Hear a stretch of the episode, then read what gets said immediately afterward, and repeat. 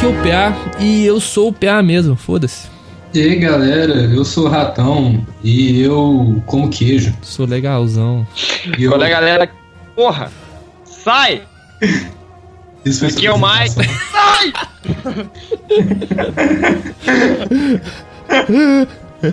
Ai, ai. Cala a boca agora. Aqui é o Mike, eu continuo sendo Vladimir Putin. Antes da calvície. Quem sabe, né? Já tô começando a ter as entradaças aí. Hoje a gente vai falar um pouquinho da Terceira Guerra Mundial e se rolasse essa porra toda, todas as conspirações dessa desgraça de guerra que nunca vai acontecer e foda-se, já dei minha opinião. Tem a guerra tuital, né, velho? Entre alguns líderes mundiais aí. Essa daí já superou a Segunda Guerra Mundial. Já, já. Com certeza. O número de mortes é. Eu acho que o número de mortes maior é devido ao suicídio de pessoas que não aguentam ler mais um tweet do Trump. Profundo. Ô, velho, falando em Twitter, até hoje eu não aprendi a mexer no Twitter. É bem complicado. Eu sou tipo o tiozão do Facebook no Twitter, tá ligado? Você só comenta as coisas. É, velho. E às vezes eu dou uns retweets, falo uns trem muito nada a ver. Ah, foda-se, velho. Vamos pro programa. É, bom. Eu acho que eu nunca tentei. O máximo que eu já usei Twitter foi pra participar do sorteio de PS4. E-mail!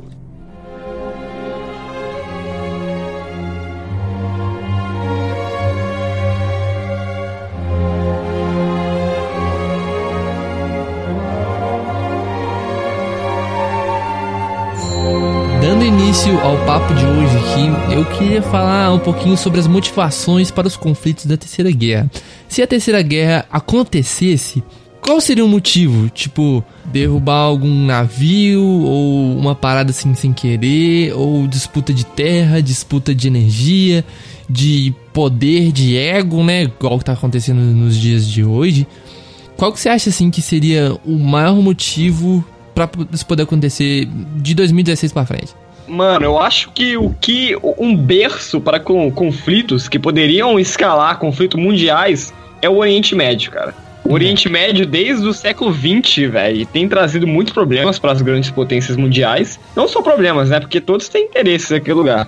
Só que mesmo assim, eu acho que a escalada para um conflito global só pode ser por um acidente ou por idiotice, cara, porque a racionalidade dos líderes não permite isso, velho.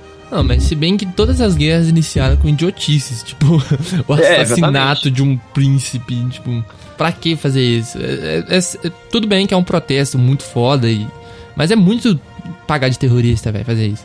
É, Isso não vai resolver porra nenhuma. Aliás, só fudeu mais a Bósnia. Sim, pô, a Bósnia se ferrou muito na Primeira Guerra Mundial. Só que o que acontece, igual o- o- os ataques que tiveram a Síria, agora em, dos mísseis. Do Moab? É, o Trump. Hã? A do Moab? Moab? É, a mãe de todas as bombas que eles jogaram. Não, foi só mísseis Tomahawks. Ah, eles também. Teve uma parada que os Estados Unidos eles atacaram é, centro de construção de arma química na Síria, não foi? É, parada assim? exatamente, exatamente. Não, não é construção de arma química. Qualquer prédio que era possível ter a fabricação de, do gás cloro, que é algo que é muito, muito fácil de ser feito e é feito não só para armas químicas, foram atacadas. Então teve quase 100 mísseis que foram lançados. Só que o, a Rússia tinha muitos mercenários russos presentes ali na Síria, tanto quanto o exército russo estava lá. Então os Estados Unidos informaram para as forças, para a força aérea russa que haveria o ataque, sabe? Então é, é bem articulado, é bem teatral esses ataques que tem. Por isso que tem que ser uma idiotice muito grande para escalar um conflito mundial. Às vezes eu penso que, por exemplo, esse ataque, né? Foi como se fosse é, um acordo entre os Estados Unidos ali e a Rússia pra é, um poder demonstrar poder, sabe? Tipo assim, os Estados Unidos avisa que ele vai atacar e eu li algumas notícias que, tipo, o número de mortes depois desses ataques foram muito baixos, foi tipo, sei lá, três pessoas no máximo. Como se fosse um joguinho ali pra um demonstrar poder, aí o outro demonstrar poder e se manter como no topo da, da potência mundial. Seria, tipo, uma espécie de. É, exatamente. Tanto que foi até um grande choque de narrativas, porque o, a- a- os membros fixos das Nações Unidas ali que lançaram as bombas, que foi a França, o Reino Unido e os Estados Unidos, falaram que 90% das bombas haviam sido alcançadas o alvo, o alvo enquanto o, a Rússia falava que grande parte foram interceptados. Uhum. Então, é todo mundo tentando demonstrar o poder. Os Estados Unidos querendo falar que realmente conseguiu seu objetivo, enquanto a Rússia fala que conseguiu deter seu, seu protetorado ali, sabe? O que eu acho interessante na Rússia é que ela é, infla o ego dela, demonstra o ego dela de, de forma bem mais simples do que do Kim Jong que fica fazendo teste de bomba atômica. E é, você não só... precisa de ficar fazendo essa extravagância, né? Eles já têm, já são parte do G5, já têm um poder muito grande dentro da, do cenário internacional. Sim, é, é bem sutil. É, assim como rolou várias é, invasões que a Rússia faz ali nos países antigamente e pertencidos a povos eslavos, né? Tipo, às vezes eles dão uma entradinha ali, ah, eu vou ajudar aqui, né, a Crimeia, pá. Ah, isso aí já meio que uma demonstração de poder, né, entre aspas. É, a Crimeia foi, foi, foi um pequeno estopim para uma crise é, política global, praticamente.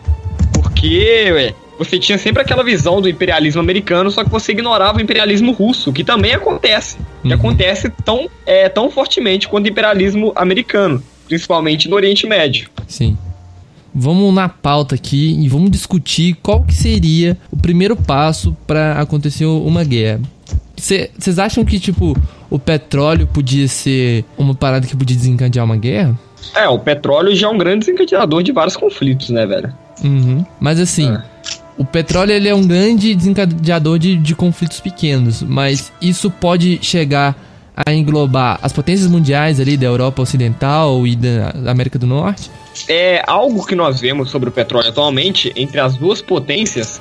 Não é nem o, o fato de você conseguir o petróleo, porque com esse monopólio, tanto dos Estados Unidos quanto a, quanto a Rússia, eles conseguem o petróleo. O problema são a taxação de ambos os países que é a famosa guerra comercial, sabe? Uhum. Igual quando você teve a crise do petróleo é, uns quatro anos atrás, em que o preço do barril de petróleo estava muito barato e prejudicou bastante a Rússia. Então, há sempre, além dessa, desses conflitos pelo petróleo, o petróleo pode arrecadar, arrecadar não, pode chegar a escalar uma guerra comercial entre as potências. É um jogo de cintura mercadológica, né? Eu não acho que chega no, no nível de uma guerra nuclear, sim, vai ficar sempre aquela mesma questão de tipo, um tentando dominar o outro, sei lá, um tentando argumentar contra um país, o outro defendendo aquele país para criar coligação, igual acontece na Síria e tudo mais, com sim, sim. um apoiando o governo Bashar al-Assad, o outro apoiando rebelde. E a Síria? O que... Porra, Síria. É, então, exatamente. O que pode acontecer é que é, a gente sempre especula que se uma guerra, a terceira guerra mundial acontecesse, seria entre essas grandes duas potências, a Rússia e os Estados Unidos. Tanto por também. causa da. É, a China também. Tanto é por causa dessa. É, é, do, do antigo governo comunista da uhum. União Soviética, juntamente com a China, que, que descertaram toda a, a bipolaridade do mundo é, na década de 80 e anteriormente. Então, o que acontece, igual fora mencionado na Síria, é que essas potências costumam financiar governos, financiar milícias, financiar até grupos terroristas. É, é isso que gera pequenos conflitos, que a galera especula que poderia alcançar proporções grotescas, sabe? E, e uhum. chegar a uma terceira guerra mundial, uma suposta terceira guerra mundial. Qual é o poder da China hoje em dia? eu acho que o poder da China é bastante comercial hum. é, e, e, e, de influências. É, você teve, igual no Zimbábue, no Zimbábue, a China foi um dos principais financiadores de um golpe de Estado do presidente para implementar o vice-presidente como, como líder da nação lá. Hum. Então, além dessa influência do mercado que eles têm, eles também têm uma influência não militar, igual os Estados Unidos fazem, de financiar golpes. Eles uhum. financiam golpes indiretamente por meio de ou dinheiro ou de apenas essa, essa, essa influência, sabe? Entre políticos. Caraca, velho. É por isso que o Mike tinha que participar desse episódio, velho. Olha, eu acho que a, assim, a China atualmente ela é uma potência muito comercial, né? Você tem essa questão das multinacionais que todas vão para lá e tudo mais. Hoje em dia tudo é chinês e o caralho é quatro. Mas só que, é claro, ela também se torna uma potência mundial com o tempo e Eu acho que o maior risco, inclusive no futuro, por agora, eu acho que se prevê que o maior risco por enquanto é isso, pelo, pelo risco que a China é, representa para a hegemonia estadunidense, por exemplo, né? Eu acho que a, a China tem quase como se fosse as maiores potências mundiais, assim, é, com a corda delas no, no pescoço, sabe? Porque acho que a dependência de vários países com a China para produção de produto é muito gigante. Sim, sim. Antes, a China ela estava quase ganhando o posto de maior economia do mundo. Agora, com esse isolacionismo dos Estados Unidos e a taxação sobre a China, está prejudicando bastante a, a China, que estava fazendo relações comerciais com vários países e agora está sofrendo sanções, e com a Europa, que também estão sofrendo sanções, sabe? Esse isolacionismo que está rolando agora pelos Estados Unidos é um dos principais fatores que leva à guerra comercial que está rolando. Nossa. E a gente já concordou que guerra comercial não, não não gera uma, um, uns conflitos diretos, conflitos armados, e que não chegaria a uma, a uma situação de holocausto nuclear.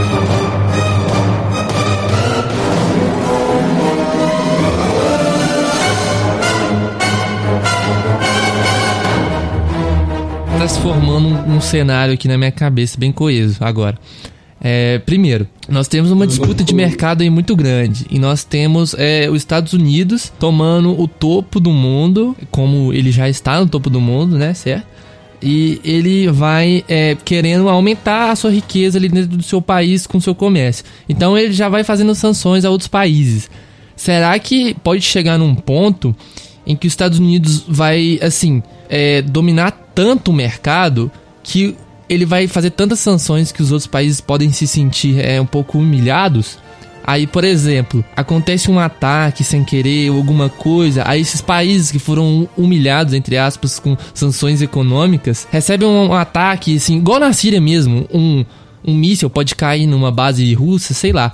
E aí, será que esses, esse senso de humilhação pode criar uma guerra? Pode sim, pode sim. Tanto é que uma das maiores preocupações é. Eu falei aqui que as sanções dos Estados Unidos à, Europa é, são algo que acontece. A preocupação não é nem com a Europa, e sim com, igual você falou, com a Rússia e com a China, que são é, aliados diretos, a Rússia e a China, e são contrários a toda esse, essa globalização feita pelos Estados Unidos. Então, com toda essa situação de ódio já gerado pelas sanções econômicas e com conflitos de pequenos níveis acontecendo, pode realmente acontecer de um conflito numa nação pequena onde há o, a ação de, dois, de duas grandes potências, por exemplo, Estados Unidos e Rússia, pode sim haver a possibilidade de apenas esse pequeno país, um conflito nesse pequeno país, gerar toda uma um, um, um conflito de, de proporções mundiais. Uhum. Justamente por causa de ódios passados. Pode ser por sanções econômicas ou até por fatores históricos.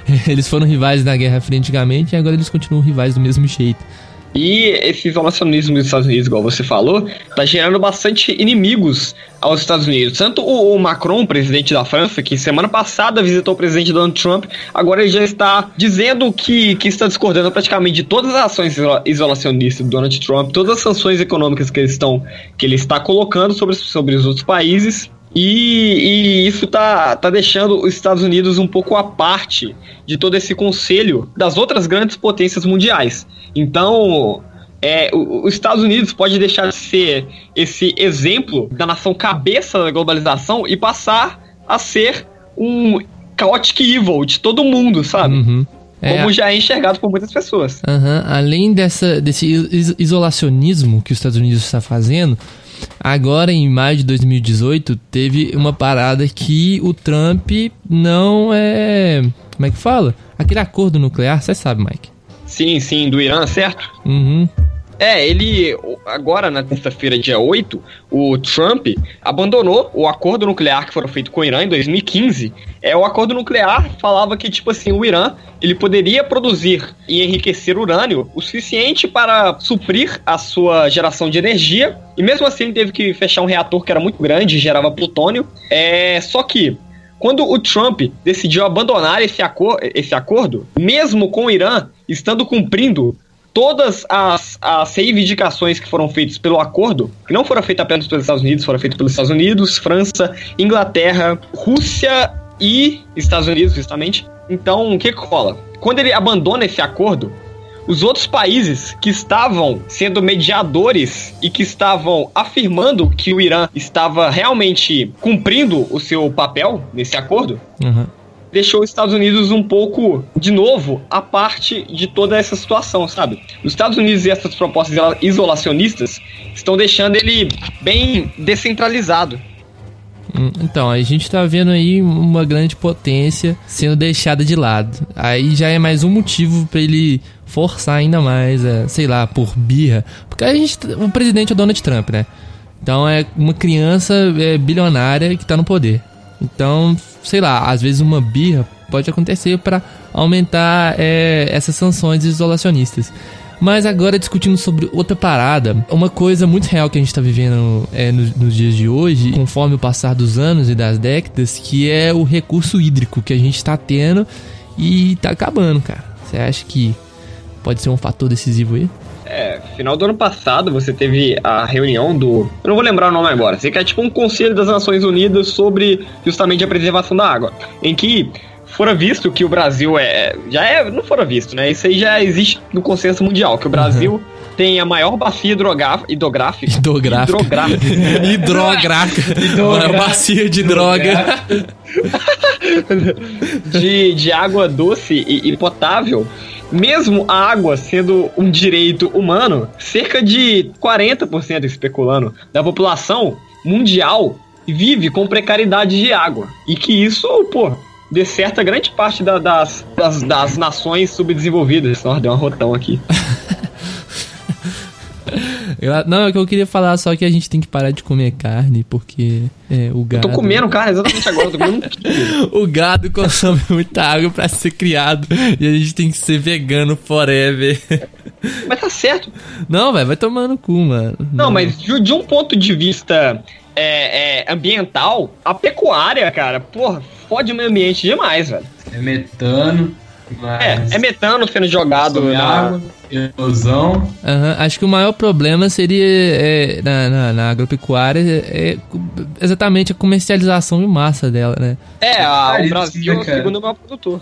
Por exemplo, se cada um tivesse a sua vaquinha ali no seu lote bonitinho, é, não teria problema assim de recurso hídrico com, com tanto a agropecuária, né? Se todo mundo tivesse ali o que plantar, é o seu direito de, de poder ter, né, ganhar, sei lá, até uma doação de um cabeça de gado, não sei, né? Né? Enfim. Propõe um novo sistema econômico baseado em cada um tem seu próprio gado. Subsistência, né, cara? Não, cara, eu acharia É, isso muito MST, lindo. isso. Reforma agrária. É, exatamente, plantar sua comida, velho. É, não precisar é, comprar em massa recursos naturais, né? Tipo assim, madeira, é, sei lá, é, a comida mesmo, ou então, sei lá, cara, muita coisa. Acho que seria melhor, é, che- chegaria com mais qualidade no, né, nos É. cidadãos se ele mesmo pudesse cultivar sua parada e tivesse um escambo ali entre é, os moradores vizinhos, enfim. É, Só que. Pô, você tá propondo a sociedade medieval aí. É, Não, mas tipo tá isso, velho. É tipo uma isso, cara. agrária, cara. É, tipo isso, mas só que Porque- é, ainda teria aquela, aquela parada fodida, né? Da, da, da, das siderúrgicas. Enfim, siderúrgicas, essas indústrias de grande porte. Sim, É, a- ainda as existe indústrias sistema é impossível. produtivo, né, velho? É, sim, mas é, o que eu, que eu quero mais é, expor minha opinião assim é cada um ter os seus recursos naturais ali no seu quintal. Isso aí é a proposta bastante de reforma agrária, já que esse sistema de plantation, onde você tem gigantes monoculturas, onde você pega um território, um terreno gigante para plantar apenas uma coisa, é fudido. Agora, quando você tem uma divisão agrária para várias famílias que irão produzir em, pequeno, em pequena quantidade e mesmo assim caminhar na economia interna de uma nação, é algo bastante produtivo, porque quando você tem esse sistema de monocultura gigante, você produz o melhor para exportar e o que sobra fica para a população. Uhum. E o que sobra dos- da sobra é queimado ou jogado fora justamente para não aumentar a produção, para não gerar uma superprodução. É, desperdício é uma realidade mesmo. Eu, assim, já vi com meus próprios olhos essas paradas de desperdício, velho. É muito, muito absurdo. Muito.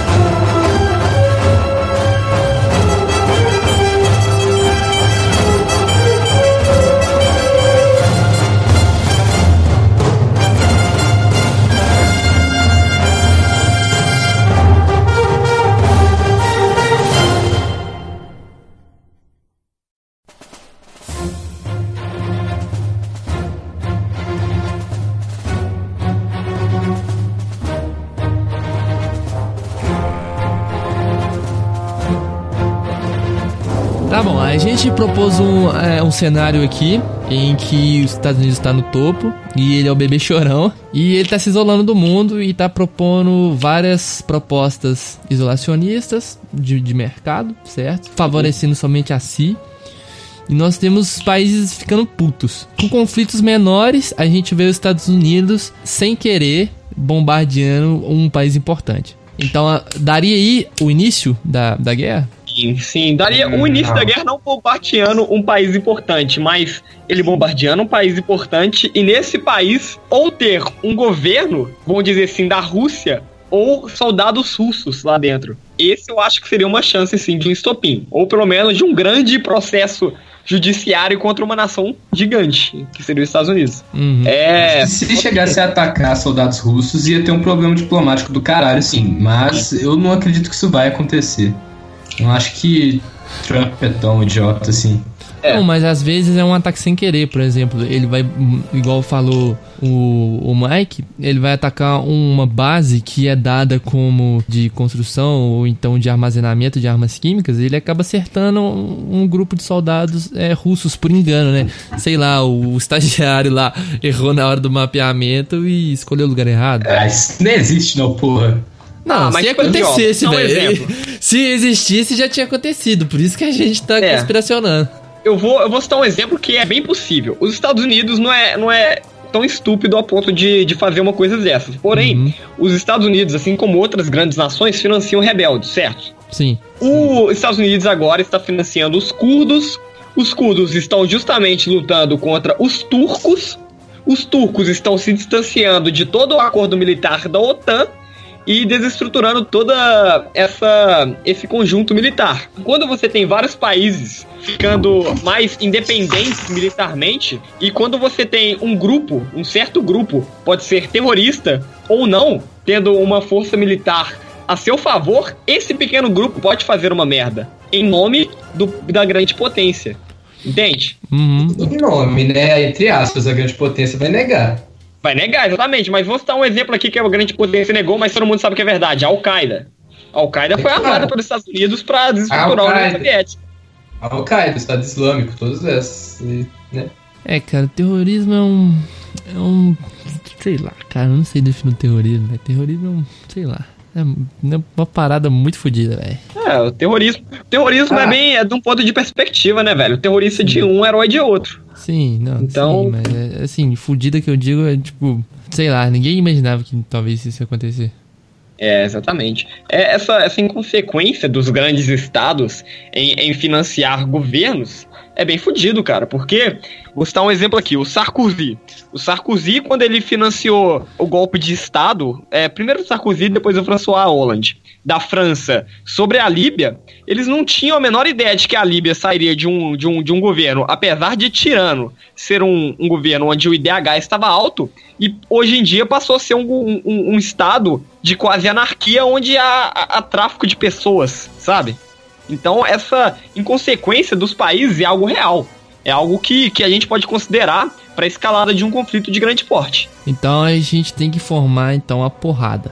A porrada generalizada uhum. tem que acontecer. Então, como é que vai ser? Eu acho que poderia ser algo bem parecido com a Guerra Fria, porque eu acho que as grandes heranças de, de conflitos militares vêm da Guerra Fria. Uhum. Então pode, podemos colocar de um lado de grandes potências os Estados Unidos e a Europa no geral. Do outro lado, a China é a Rússia? É, onde que, que, que, o Oriente Médio entra aí? Por causa que ele é o grande Ah, não. Player. O Oriente Médio ah, é dividido. Médio... Esse seria o campo de batalha. Oriente, então, o Oriente Médio é o terceiro mundo da Guerra Fria. Os caras que tá lá no meio se fudendo. Exatamente. Desde, desde sempre eles estão se fudendo lá. Então vocês não acham que ele vai ser um, um player aí nessa parada, não? Ah, ah pode. Os lados, mas eles não vão chegar a combater Sim. com as grandes potências. Nós podemos pegar países que irão se aliar à Rússia e países que irão se, se aliar aos Estados Unidos, que é listar. Exatamente. Uhum. É igual aconteceu na Guerra Fria. Ou eles espalharam para todo lado aí na América Latina, igual eles criaram um monte de batalha na, na Ásia ali, né? O Vietnã. É, desses lados aí, né? Paus. É, então, o Oriente Médio ficaria dividido, é claro. Eu acho que, putz, é bem, bem difícil especular quem ficaria do lado de quem. Ó, Síria, Irã, Iraque e eu acho que se pá, Turquia iriam ficar do lado da Rússia. Paquistão também ia ficar do lado da Rússia. Acho que Israel, Arábia Saudita Deixa eu ver quais outros países aqui. Nossa, sei lá. Israel e Arábia Saudita ficariam do lado dos Estados Unidos, com certeza. Nossa, então, hum. puta que pariu, velho. É um, não é uma briga muito grande, velho. É, velho, ali eu acho que o Oriente Médio ia explodir primeiro. é uma briga muito cabulosa. Sobre como queria começar, eu não sei. Eu acho que é mais a questão comercial da China e a hegemonia estadunidense. Mas só que mesmo assim, tipo, do jeito que tá atualmente o cenário geopolítico, não ia esto conseguir estourar. Fica nesse mesmo jogo de cintura da, dos G5 lá vetando a ação militar da ONU. Um, daí da um vai lá, um ataca uns mísseis, uhum. mantém uma guerra e tudo mais. Por enquanto fica só nisso. Acho que é pior pior cenário possível, os países começarem a meio que desistir da ONU e gerar uma bancarrota da ONU. Igual aconteceu com aquele outro sistema lá que tinha na Segunda Guerra Mundial. É, Liga das Nações. Era Liga das Nações. E eu acho que exatamente, é, a Segunda Guerra Mundial aconteceu justamente por causa da desestrutura, ah, desestruturação das Ligas das Nações. E o que está acontecendo agora é, é, mais ou menos exatamente a mesma coisa. As Ligas das Nações ficaram enfraquecidas justamente pelos Estados Unidos não terem nem entrado na Liga das Nações. E agora você está vendo, primeiro, Trump se distanciando de vários, vários acordos sobre imigração da, da, da ONU. É, o Trump também estando completamente fora de toda a OMC, a, a, Organização Mundial do Comércio. Então, quando você tem esses, essas ONGs, esses, é, essas organizações internacionais, e quando você vê é, que, que não está sendo tão eficazes essas organizações, dá sim para denotar uma brecha para especular justamente um, um conflito de maior escala.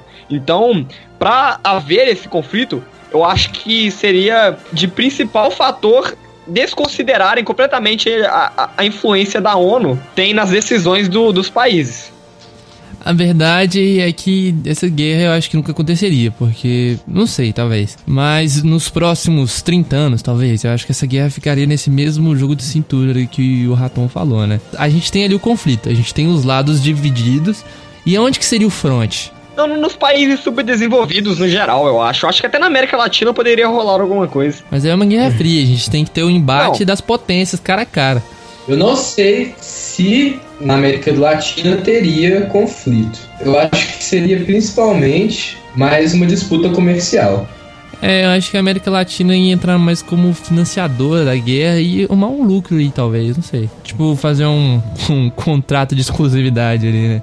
Tipo assim, você vai me fornecer é, petróleo, não sei o que, não vai fornecer pra mais ninguém, você vai ferro pra minha indústria, não sei o que lá. Tipo isso. Sim, e também de venda, né? Tipo, de quem domina mais o mercado, que consegue injetar dentro desses países. Então você tá me dizendo que o capitalismo vai gerar a terceira guerra. Quando que o capitalismo não gerou guerra mundial? É o mercado. Mas é o mercado, é os Estados Unidos perdendo lugar para a China. Na minha opinião, é isso. Uhum. A guerra do petróleo vai ser coadjuvante. Putz, cara, então assim, a, a, terceira guerra seria uma coisa muito menos territorial e muito mais de, de contratação é, mercatorial. Sim.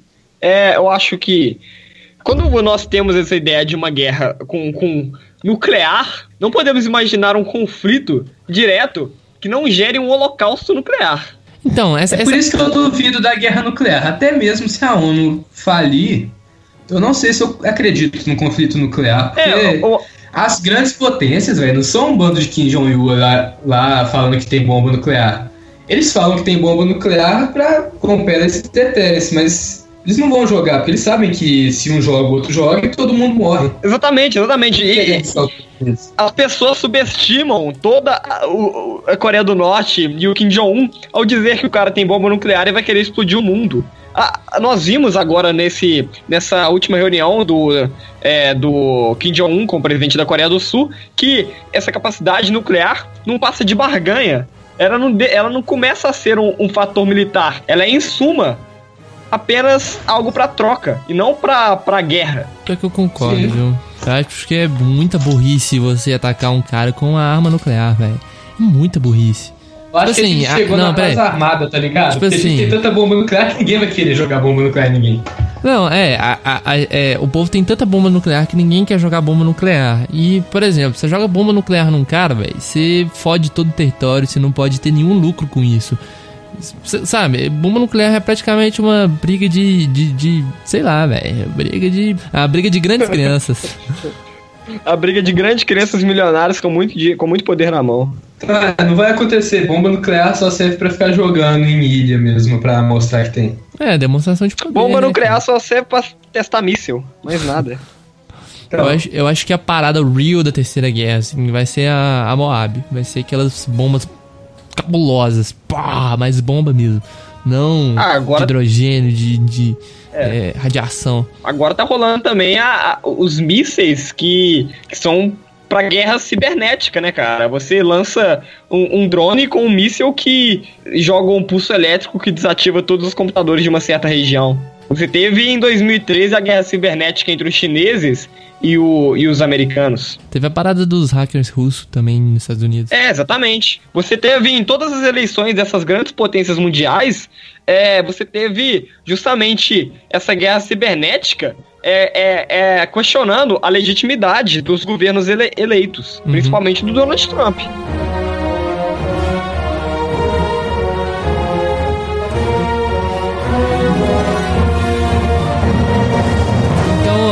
Essa guerra ser uma guerra pelo mercado e etc., a gente tá formando uma guerra aqui que não vai ter muito conflito direto, né? Não vai ter muita porrada assim, igual teve na Segunda e Primeira Guerra. Porque, sei lá, cara, eu acho que isso aí é muito difícil de acontecer hoje em dia. Então a gente tá formando um cenário. É, as potências vão disputar pelo mercado e pela soberania capitalista, monetária, né? E segunda, a gente tá formando ataques não diretos, e se rolar ataques diretos também, vai ser muito mais tecnológico do que nuclear. Concordo. Olha, eu acho que a única escalada de conflitos é, vai ser a mesma coisa que tá sempre rolando, que é esse financiamento de grandes potências. Eu acho que a guerra comercial é realmente algo que, que deixa os nervos à flor da pele dessas, dessas grandes potências. Eu acho também que. que Sei lá, velho. Não sei o que eu tô falando. eu acho que. Não. Na, na, minha, na minha opinião, assim, a gente teve a Primeira Guerra no, em 1919, né? Que terminou. E é, depois teve o término da Segunda Guerra em 1945. Que foi ali menos de 50 anos. E depois de 45, o único conflito mais próximo ali que teve de uma terceira guerra mundial parecida com esses conflitos, né, foi a, a crise dos mísseis cubanos. Teve também a guerra no Vietnã, em 11 de setembro, mas assim, mas não teve o confronto de grandes potências militares, econômicas, enfim. E então passou mais 50, 60 anos e não rolou mais porra nenhuma, velho. E é, o mundo mudou muito, a gente tá na era da informação, a gente tá na era da internet. Então acho que não seria uma terceira guerra mundial igual a gente tá acostumado a ver, cara. Eu acho que seria um estilo de nova guerra. É, você teve o, o, o Wikileaks divulgando segredos de estados que, mano, é, é, é o suficiente para você impeachment um presidente e desestruturar todo um congresso de um país, sabe? Uhum. Você teve a, a, o Panama Papers agora que, que saiu, que, mano, Teve político chinês que foi fuzilado, porque lá corrupção é, é, pena de morte. Teve também, apesar de, apesar de grandes, eu não vou citar nome, apesar de presidentes não estarem envolvidos, você ter nome de primos de presidentes envolvidos. Então, é, essa, essa exposição de segredos de Estado é algo que pode desestruturar toda, toda essa divisão nacional dos países, sabe? Porque o que que, você, que que adianta você ter vários países um contra o outro se todos têm a mesma política representa, representativa de corruptos e de pessoas desonestas? O mais engraçado é que a galera revela segredo de Estado no Brasil e não, não acontece porra nenhuma, velho. Porra nenhuma, velho, exatamente. Engraçado pra caralho, velho. Vai tomar no cu, velho. Mas, é, mas faz diferença em país grande. A gente aqui tá só esperando um país grande querer a gente, basicamente. Exatamente. O, o, o, Brasil sempre ficou à mercê de grandes potências. O Brasil, ele, ele durante a ditadura, foi completamente influenciado pelos Estados Unidos. É assim, Depois... brincando de tortura. É, exatamente, exatamente. é, algo engraçado é que quando o Brasil estava na ditadura, e todos os países da América Latina também estavam, eles trocavam entre si a liderança nas Nações Unidas justamente para esconder crimes de Estado e de direitos humanos praticados um pelo outro. Uhum. Não sei porque eu mencionei isso, só achei curiosidade. Eu sei que se a gente vivesse na ditadura, esse podcast ia ser vetado há muito tempo já. É, exatamente. E, e, algo engraçado que acontece na, na guerra é quem leu 1984 sabe. A guerra é algo muito usado para cegar as pessoas, cara, para ser um fator superestrutural sobre toda a população. Uhum. E na guerra cibernética é justamente o contrário. A guerra cibernética se baseia em você pegar conhecimento de uma minoria e levar para a maioria. Justamente para instigar. Puta que pariu, velho. A gente chegou num ponto aqui que eu nunca imaginei. Se os Estados Unidos financiar a ditadura bolsominion, você muda o nome do site aí. a gente cria uns, uns, uns pseudônimos e tal, e nós Manju underground, tá ligado? Nós vai ser os revolucionários do século XXI, velho. CNT, né, velho? Não, eles não vão financiar os bolsominions, não, que o Bolsonaro quer nacionalizar o nióbio, né? Então. Realmente. Qualquer, nióbio. Qual que é a chance de alguém financiar o Bolsonaro, velho? Venezuela, tipo. O Maduro. Algo, putz, você acabou de me lembrar uma parada muito legal. É algo que pode instigar revolta em alguns países, principalmente da América Latina, são justamente as eleições que ocorreram agora. A, a gente que vive no Brasil, a gente não está acostumado porque o voto é obrigatório.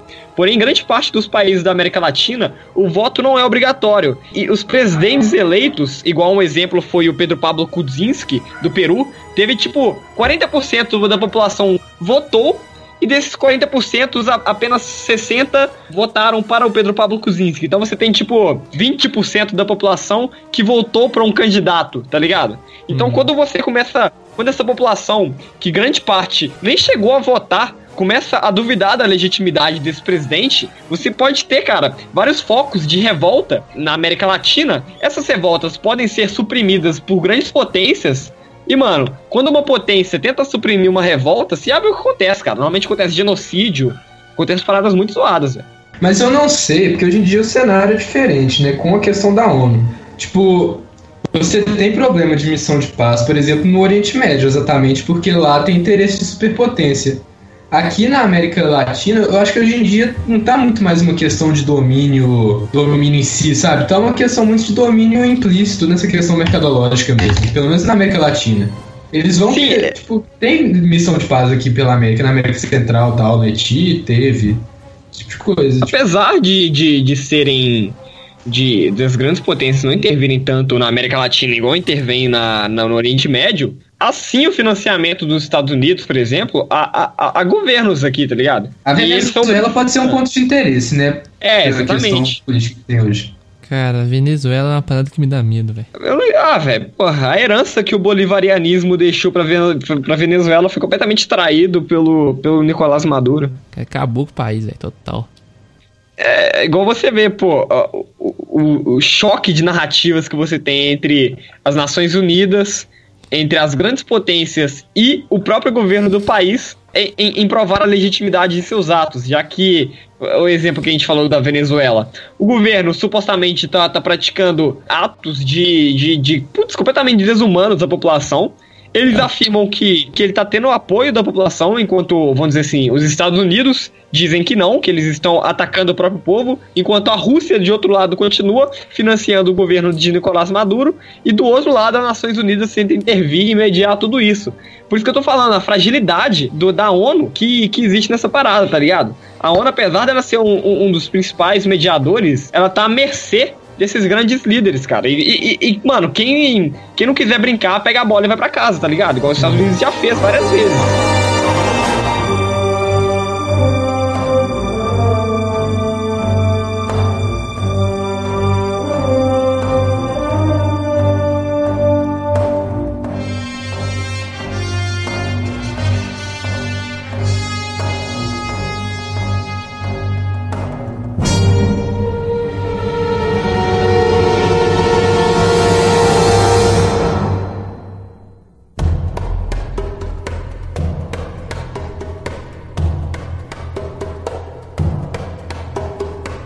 Gente tem aí o cenário da ONU perdendo todo o poder. A guerra já tá rolando e tudo mais. E, e o desfecho dessa guerra, velho? Como é que seria?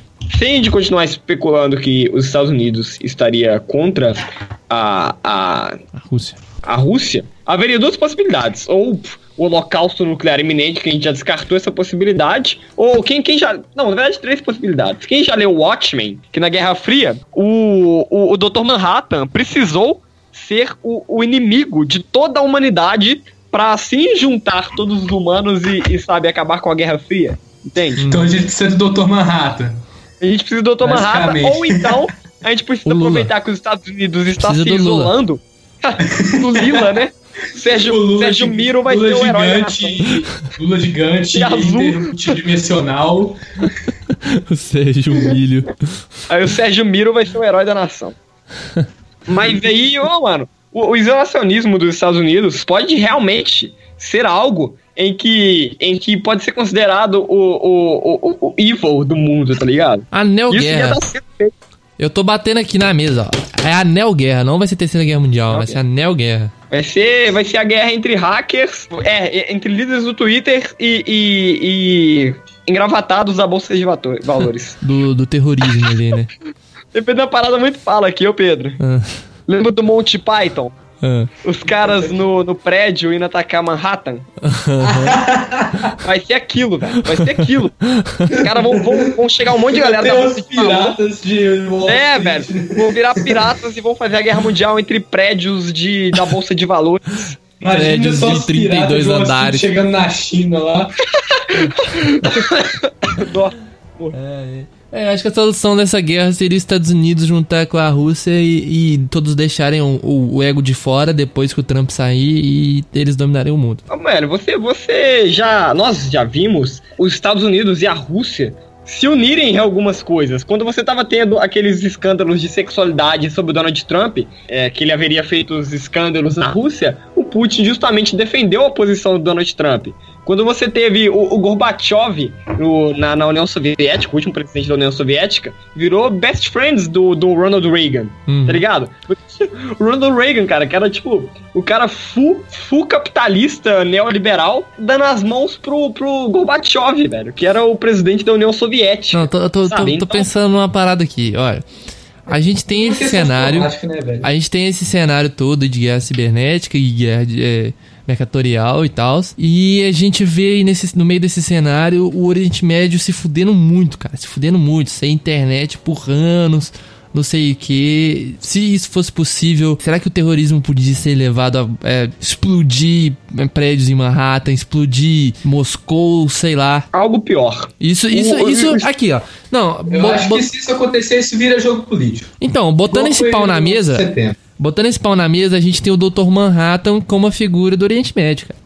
É, faz sentido, faz sentido. O Estado Islâmico, é, em em seu auge, ele chegou a dominar uma grande parte da, da Síria, do Irã e quase da Turquia, cara. Agora imagina um, um grupo terrorista em que não há a intervenção do- das grandes potências sobre eles, porque essas grandes potências estão brigando entre si.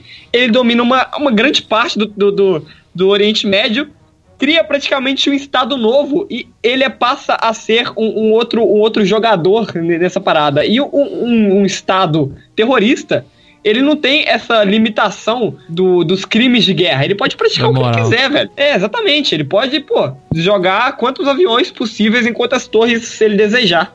Aí, ó. Mas eu não acho que chega nesse ponto porque os terroristas eles ainda dependem de financiamento. Eu não O que problema- vira jogo político. Então, então, era não, não, não. 11 de Se, se, se os Ô, terroristas velho, o se juntassem. Islâmico. Se os terroristas se juntassem e começarem a fazer é, uma intentona ali pelo Oriente Médio, cara, aí acho que ele não ia ter tanto problema de financiamento, não, porque eles teriam muito recurso ali. Exatamente, exatamente. Eu discordo dessa coisa de que ele é dependente de, de, de financiamento. Ele é dependente de financiamento na criação, que ele, antes dele até ser um grupo terrorista. Quando ele passa a ser um grupo terrorista, é, grande parte da, do- da- dos países deixa de ter relações com ele, mas como ele está dominando uma grande faixa territorial, ele começa a pegar o petróleo que ele pega nesse- nesses lugares, começa a vender pelo mercado negro, começa a fazer vários comércios bilaterais que vai enriquecendo ele mesmo. E ele vai tendo essa legi- legitimidade, igual eu falei, de quase um Estado nacional. Só Verdade. que ele não é um Estado. Boa, boa colocação. Eu, é, eu não sei, talvez ainda o terrorismo é uma forma de jogo político ainda de, tipo, manter os interesses das grandes potências no Oriente Médio, ainda. Totalmente. Mas sim, se eles conquistarem países, tentam fazer isso hoje em dia, né? Aí talvez sim eles são um risco real. Mas aí eu acho que isso pode gerar um problema na nossa ordem mundial atual por exemplo, a, o poder da ONU mesmo, né? Se a ONU não conseguir mudar a forma que os G5 têm domínio sobre o poder de veto, eu acho que isso vai levar numa quebra mesmo. A ONU vai, a ONU vai acabar, velho. Sempre rolou. a ONU vai acabar, velho. Uma hora ou outra, velho. A ONU tá durando até demais. Tá, surpreso. Não, tá durando até demais é porque a ONU começou bem, né, velho? Tipo, a Liga das Nações não tinha o mesmo poderio que a ONU tinha, que a ONU tem. Exatamente. Desde o é, começo, a... da Liga das Nações e da ONU não tem o mesmo poderio. A ONU começou depois de um genocídio que matou 6 milhões de pessoas, da bipolarização do mundo entre duas potências que poderiam se destruir. Então era realmente necessária a ONU na época. A ONU é, é forte até hoje justamente por causa disso. Então, e chegou forte e continua forte. E continua ainda. Então, forte. Tipo, mas só que a ONU hoje em dia, no setor político, ela tá uma merda. Sim, exatamente. Só que mesmo assim, cara, até no setor comercial, velho, a, a, eu sei que a ONU não faz parte do setor comercial, só que a, a, Organização Mundial do Comércio tá sem, sem líder, cara, até hoje. Não teve votação de um presidente da Organização Mundial do Comércio. Justamente por causa disso, velho. Justamente por causa dessa, dessa confusão política que tá tendo, desse isolacionismo dos Estados Unidos, dessa. Da, do Brexit, principalmente. O Brexit é um ponto importante para se colocar, velho, porque não é só os Estados Unidos que tá passando a ser isolacionista. Você tá vendo é, é, a Europa tendo um grande, vamos dizer assim, ranço pelos Estados Unidos e até pela Inglaterra, cara. Você tem essa proposta da unificação da Europa desde mil, 1980 então, é algo a se considerar. Esse isolacionismo dos países e as consequências que ele pode gerar a, a criação de outras nações, a, a, um sentimento nacionalista que poderia ser gerados em nações isolacionistas e nações que foram isoladas pelas isolacionistas. Entende? Queria ressaltar aqui que a Europa está numa crise há muito tempo também. E se os Estados Unidos começa a fazer todo esse poderio de isolacionismo, e fode toda a Europa, a Europa pode quebrar e criar um sentimento de nacionalista fudido. Sim, isso, isso já existe. Você, a Angela Merkel, já, já, já cogitou a possibilidade da, da unificação da, da Alemanha. Você tem agora na Polônia, na Alemanha, vários partidos ultranacionalistas, na Itália, que estão conseguindo poder. E, mano, quando você tem governos ultranacionalistas com essa proposta de unificação de, de uma potência, igual seria uma, uma, uma, uma Europa unida, o, o, o nazismo, é algo assim, né? exatamente, cara. É um nazismo constitucional.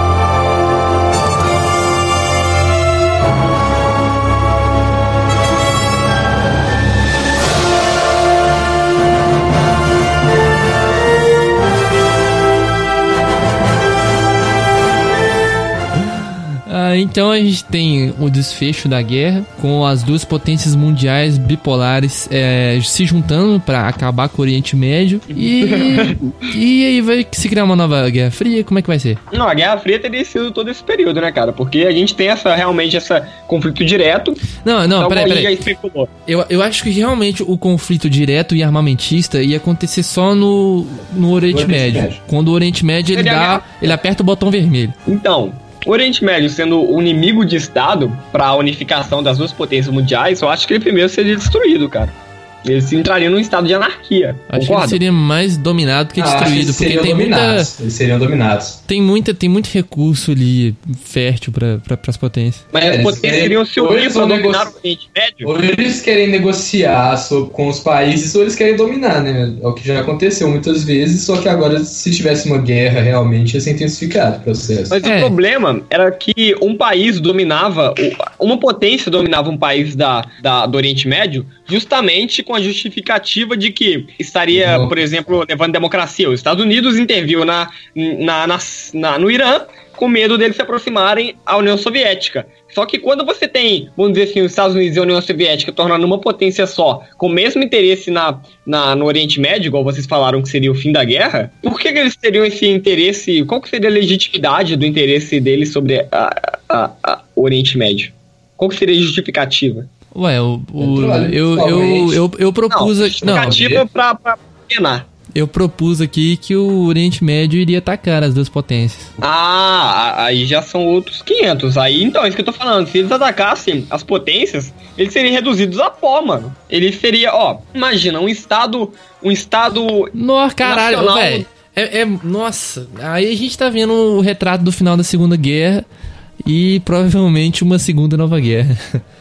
É, exatamente. Eu acho que des, os desfechos das, das guerras sempre serão o mesmo. Você vai ter mais divisão de estados, estados que continuarão sendo dominados, só que cada vez mais essa, essa dominação vai passar a ser despercebida, saca? Uhum. Só que ainda existirá e será sempre a mesma coisa. Sempre o, o choque de narrativas de potências para continuar dominando quem sempre foi dominado. É, as potências são as mesmas contra o resto do mundo, contra os pequenos, basicamente. Nunca vai rolar um conflito direto entre superpotências. A China foi uma surpresa, né? A China só se mantém porque por causa de status quo, né? Hoje em dia você é um território muito grande com muita gente, não, ninguém sabe assim o que, que acontece realmente dentro do Estado chinês. O... Só que a gente compra Isso. a gente compra coisa barata dentro do AliExpress. Então foda-se o que, está acontecendo na China. Só deixa acontecer lá dentro e a China vai crescendo. Me veio é. uma ideia aqui na cabeça. Será que se a China se juntasse com o Oriente Médio, seria possível a derrota do, das duas potências? Ah, mas a China ah, nunca viraria isso. as costas para a Rússia. Não, se, hum, caso. Ah, se, na verdade, se seria uma guerra do caralho, né? Pô. A gente vê a China se juntando com o Oriente Médio ali e quando ela vê a oportunidade de poder dominar o mundo. É, ah, mas só que a dominância do mundo é muito comercial, eles já têm essa, essa perspectiva, sem precisar de se aliar ao Oriente Médio. Sim, só que agora eles seriam o centro do mundo, eles seriam o novo Estados Unidos. Eles vão ser o novo Estados Unidos. sem, sem a guerra. Isso já quase aconteceu. A, a China já quase se tornou a maior potência mundial. Ela já quase deteve o um monopólio sobre, sobre grande parte do comércio do mundo. Só que quando você vê essa dominância numa perspectiva é, imperialista ou colonialista, não, não existe atualmente essa possibilidade, tá ligado? O máximo que pode existir é um, é um monopólio comercial que ela vai ter sobre o mundo. Uhum. E esse monopólio comercial não é necessário uma guerra para ser atingido, Sim. apenas influência. Sim, mas seria um, um monopólio total mesmo, tipo, total, domínio, total. Monopólio tipo um governo comunista internacionalista?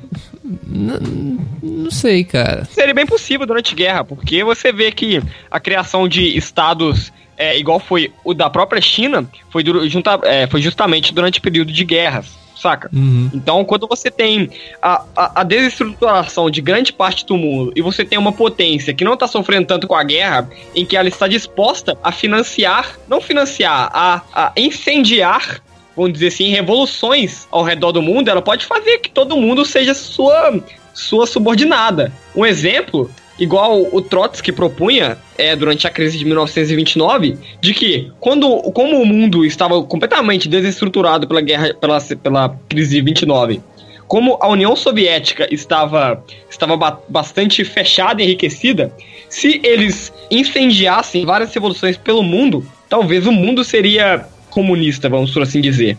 Então uma guerra dá, dá, dá brecha para isso. Seria aí a Revolução Comunista? seria, eu acho que seria. Eu acho que a Terceira Guerra Mundial seria uma grande brecha para uma revolução de, de ideologias, cara. Não, de ideologias não pensadas. A né? terceira, né? a terceira Guerra Mundial? É, exatamente. Eu não sei, porque hoje em dia eu acho que tá muito menos quebrado não, cara, isso, né? Não. Ai, cara, não, não sei, velho.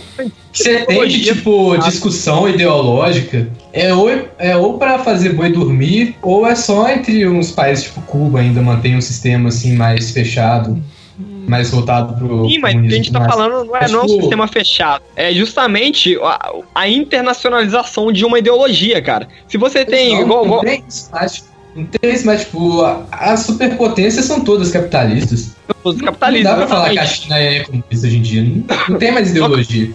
Só que por que, que a China se tornou, se tornou é capitalista? Justamente pelo por, por ela ter se mantido em estado fechado por muito tempo, ter desestruturado toda a sua economia. Agora, quando você vê a possibilidade de, de, de inflar e de trazer todo o mundo para essa ideologia é algo que se faz válido, cara, porque uma economia fechada nunca vai se Mas manter. Quem só que, que vai, uma- quem que vai fazer isso? Tipo, Exatamente isso que o a país gente já tá está o país já tá institu- institucionalizado como uma nação que vive do capitalismo. Já tá cheio de, de multinacional lá. Eles vão do nada vai falar: não, a gente tava fazendo pegadinha. enro- Desenrola a o bandeira vermelha e vamos nacionalizar tudo. E comunismo. Pensa o seguinte, é, a gente especulou que a Rússia e os Estados Unidos estariam em guerra. Toda a situação econômica do mundo estaria desestabilizada. A situação política estaria também em caos. Grandes parte das nações em desenvolvimento e subdesenvolvidas estará sofrendo bastante com a guerra. Agora, quando você tem a China que, que tem uma ideologia, eu não, tô, eu não, não preciso usar o governo atual da China que é capitalista, mas você tem uma potência que quer financiar justamente a internacionalização de uma ideologia, ela poderá fazer isso facilmente, sendo que ela tem o poder. Mas eu não tô, eu tô, eu tô só especulando, cara. Eu não tô falando que, tipo, Não, é, ah, é sim. possível hoje em dia. É possível num- numa É situação fácil, de crise certeza, política. é fácil, com certeza, mas eu acho que isso não acontece exatamente pela diluição da questão de ideologia que a gente tem hoje em dia, né? A globalização, ela, tipo, quebrou o espaço de Não ideologia, de precisa ser polarização. ideologias antigas. Pode ser novas ideologias. Sempre surgem novas ideologias durante períodos de guerra. Ah, mas eu acho que a ideologia atual é o dinheiro, é a bolsa. Então, tipo, tudo vai envolver em volta só do dinheiro mesmo. É, isso faz sentido, uma ideologia diferente da de direita e de esquerda. Eu acho que hoje em dia quem discute capitalismo e comunismo, quem discute ideologia política nesse âmbito, é gente que tá dentro daquele, de um nicho ali, é gente meio iludida, por assim dizer, porque não, não tem proveito nessa discussão mais. Que rege o mundo é multinacional, a questão política é só quem domina as multinacionais. Agora uma pergunta aqui. Com, com essa possível guerra entre as nações, você acha que o Estado político passaria por cima dessas grandes corporações e passaria a, a, a deter as decisões da nação para essa guerra? Ou você acha que justamente as corporações passariam por cima e, e- e passariam a usar a guerra como, dis- como disputa comercial entre elas? Não, não sei, acho que não, não- teria um Estado tão ANCAP assim para as corporações passarem por cima do Estado. Elas já meio que elas fazem também jogo de cintura com essas questões estatais, né? Elas vão aproveitar quem tiver mais vantajoso na hora. Eu acho que, por exemplo, de mão- questão de mão de obra ou investimento em ações, alguma coisa assim. Acho que talvez nos Estados Unidos seria o único lugar possível disso, cara. Porque as multinacionais lá são muito, muito gigantes. Mas muito difícil também. Porque a gente não sabe quem É, vai vir depois do. Trump. Eu acho que eu não sei, eu não sei se é vantajoso necessariamente para as multinacionais subirem esse poder assim, né? Eu, eu não sei porque tipo, Acho que seria. é uma assim, ah, eu não sei, mas o que, que elas fariam no caso? As é- multinacionais elas elas estão, elas vão se, ali, se alinhar ao jogo político. Anne. ficar em domínio sem necessariamente ter um domínio institucionalizado. Escutou isso? o Max soltando um grito de Blade Runner. Eu acho que é a possibilidade de você fazer um ancapistão internacional, cara. um quê? Um ancapistão. Um capistão. É. Ai, ai. Partiu, viado. Seria tipo a revolução do proletariado, só que a revolução Sim. da, da multinacional, tá ligado? A multinacional toma o estado e vira um país. Tá, qual que é o nome do seu país? Vale.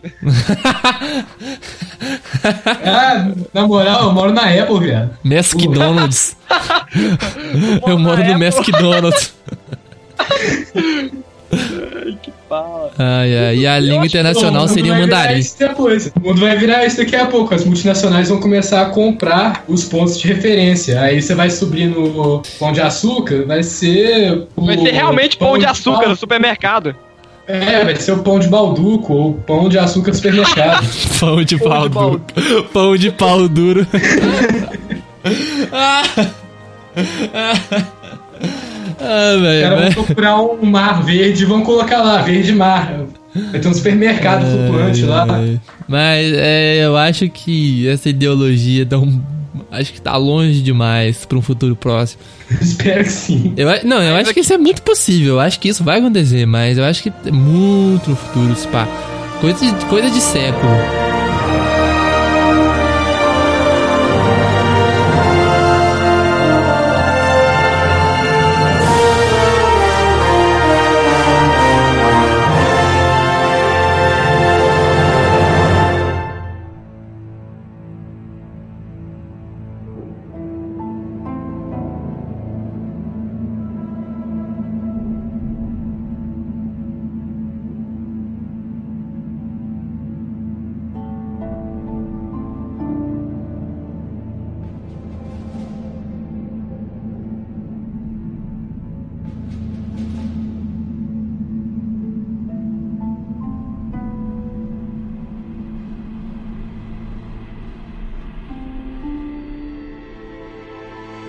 Qual dos desfechos espe- especulados você acham que seriam possíveis para essa nossa guerra fictícia? Então, a gente tem a terceira guerra, ou a nova guerra. Os dois finais que a gente criou aqui, o, o Oriente Médio, ele é o antagonista dessa história, né? E ele vai chegar com o pau na mesa e vai dar porrada em todo mundo. Só que vai, tipo assim, ele vai dar porrada e vai correr, tá ligado? Igual o Pincher. Mas aí, é, a gente tem dois desfechos. Um desfecho os Estados Unidos se junta com a Rússia para derrotar o Manhattan, que seria o Oriente Médio, e ali eles têm um domínio da, da área e enriquecem ainda mais. Segundamente, a gente tem outro desfecho, que seria o Oriente Médio fazendo a mesma coisa, e a China dando uma de Itália e trocando a Rússia pelo Oriente Médio e tentando dominar o mundo. Aí eu não sei o que, que aconteceria. Qual seria. Acho que o Oriente Médio. Nossa, isso ser muito estranho, velho. Tipo. Pô, velho, o Oriente Médio tem muita bomba, cara. Eles são perigosos, velho. Mas só que, Médio tipo, tem eu não sei o que aconteceria socialmente se a China se unisse ao Oriente Médio pra dominar o resto do mundo. Tipo, que eles são diferentes internamente, socia- socialmente. Tipo, o Oriente Médio é Sim. muito fundamentalista. Sim, sim, igual Ah, os Estados. Unidos. Não, peraí, igual os Estados Unidos e a Rússia na Segunda Guerra. Eles se juntaram pra derrotar um inimigo em comum, né? Você tem vários, vários grupos que são.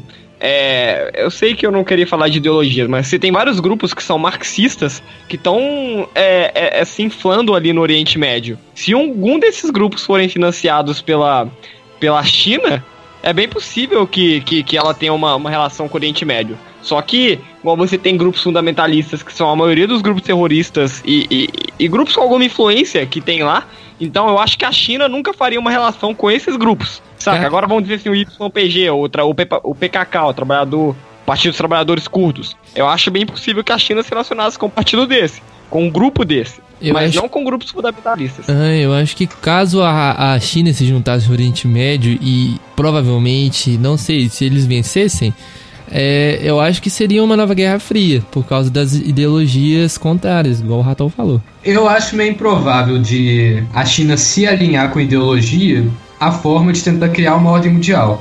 Eles podem fazer isso a nível só de domínio, tipo, a- ajudar aquela um grupo ali, conseguir os objetivos dele e depois manter ele- eles em rédea curta. É, sim, é, a China se juntaria ao Oriente Médio, dominaria a porra toda e depois passaria por cima do Oriente Médio. Igual o Stalin. É, tipo isso. Acho que a China não ia É. aguentar o Oriente Médio mesmo, não. Igual, igual você disse, eu concordo. Então é esse o desfecho? Que triste.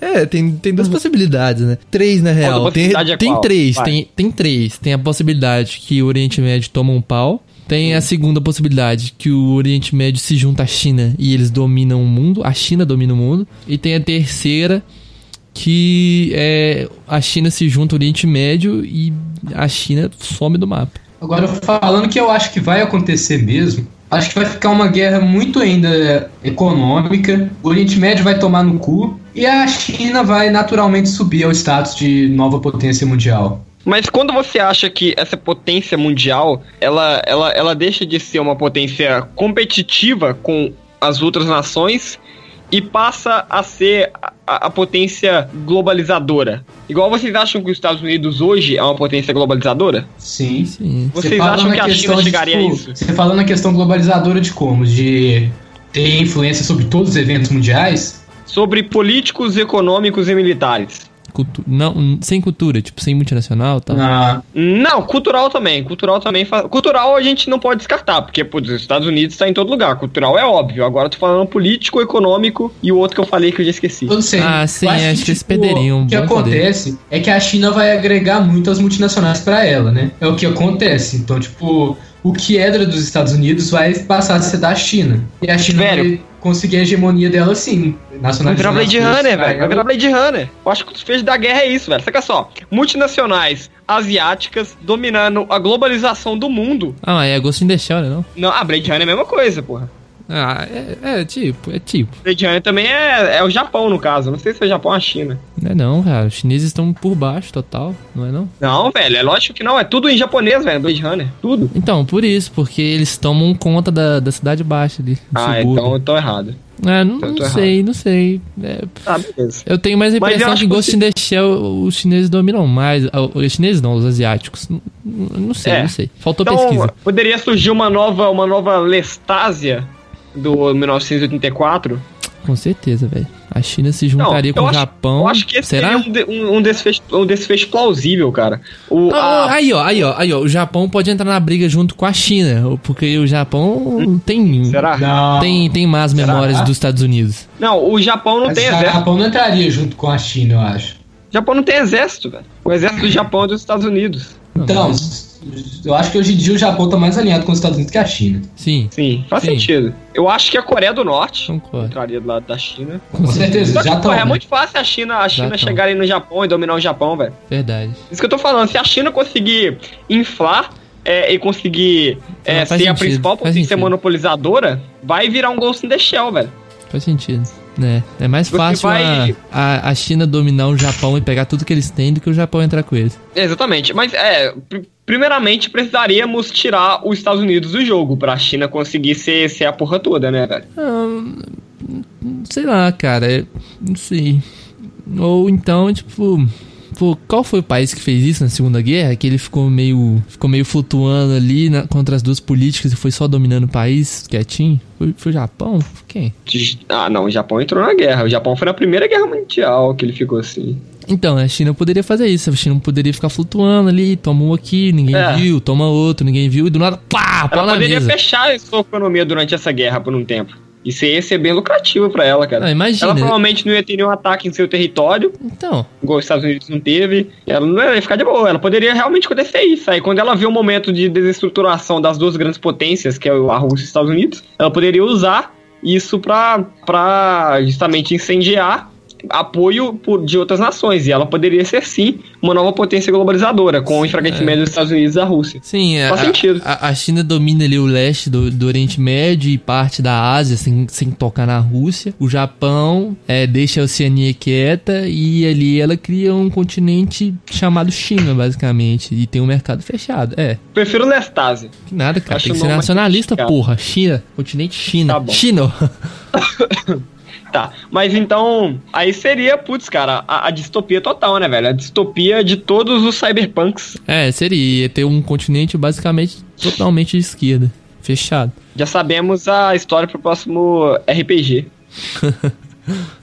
então, é, eu acho que um desfecho pra essa terceira guerra mundial seria justamente o monopólio da China sobre o mundo, virando esse futuro utópico ou distópico, não saberemos. Provavelmente, para quem gosta muito de um anarcocapitalismo, seria utópico, onde a China tomaria o monopólio do mundo e seria um novo, uma nova utopia cyberpunk hum, por multinacionais mundial. Hum, É, é isso. Ai, que final triste. Ah, vai fazer o que, né? Uma guerra. Uma guerra. É, não, foda-se, a gente ia continuar tendo AliExpress. Porra, velho, a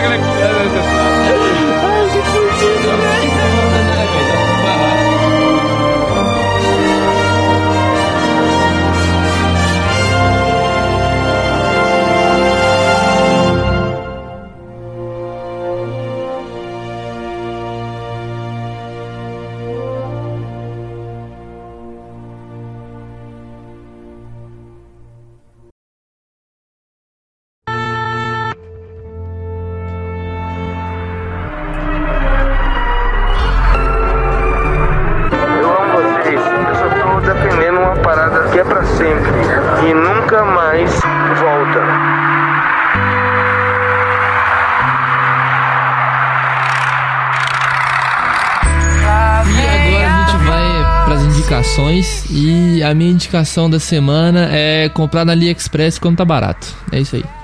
Pô, minha indicação é aprender frases de misericórdia em russo, chinês, mandarina. E possivelmente. Não, aí você só lembra do Allahu Akbar, que é o mais importante, assim. Ah, Só não, você não, vê um não. árabe, não. você chega, Allahu Akbar! Aí Não, tá igual de você falou, velho. O Bolsonaro vai fazer um muro de nióbio aqui no Brasil. Vai, vai, vai ser perfeito. Ele vai fazer uma redoma de nióbio, assim, só vai sair, vai abrir uma comporta, assim, vai sair os aviões brasileiros pra né, nacionalizar o resto do mundo também. Votem no Bolsonaro. Isso é propaganda política, hein? É propaganda. Bonoro, Bonoro 2028, hein? Vota no Bonoro que ele vai proteger a gente da nova guerra. Eu sou o robô do Bonoro. Eu vi isso, velho. É, velho, que pala, velho.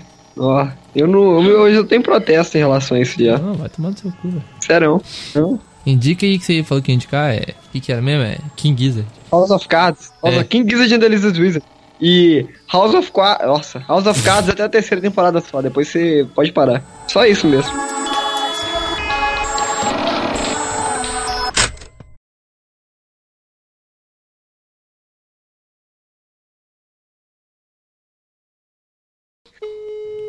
Pera aí. Passa trote aqui, ó. Trote do ManjubaCast. Nossa senhora, velho. Oi, viado. Qual é, Angeli? Bom? Ô, vamos gravar um podcast aqui, Zin? Não, véi. Bora. É, ué. Bom, véi. Vamos falar do terceira, terceira guerra do prog mundial aí, velho. Sério mesmo. Não, véi. Grave aqui em casa, então. Qual é, no Skype aí, vamos gravar. Nós vamos falar de terceira guerra mundial. Ah, Acorda aí, viado. Pelo amor de Deus. Terceira Guerra Mundial, véi. É, Zin. Que? Não, véi. vou Aconteceu gravar ontem, porra. Hã? O quê? Só vocês aí, velho. Eu tô fritando aqui. Ah, qual é, Zin? Deixa de corpo mole. Não, velho. Eu já tô fazendo uns trampos aqui, O caralho. que você tá fazendo, velho? Trabalho de português? Não, mano.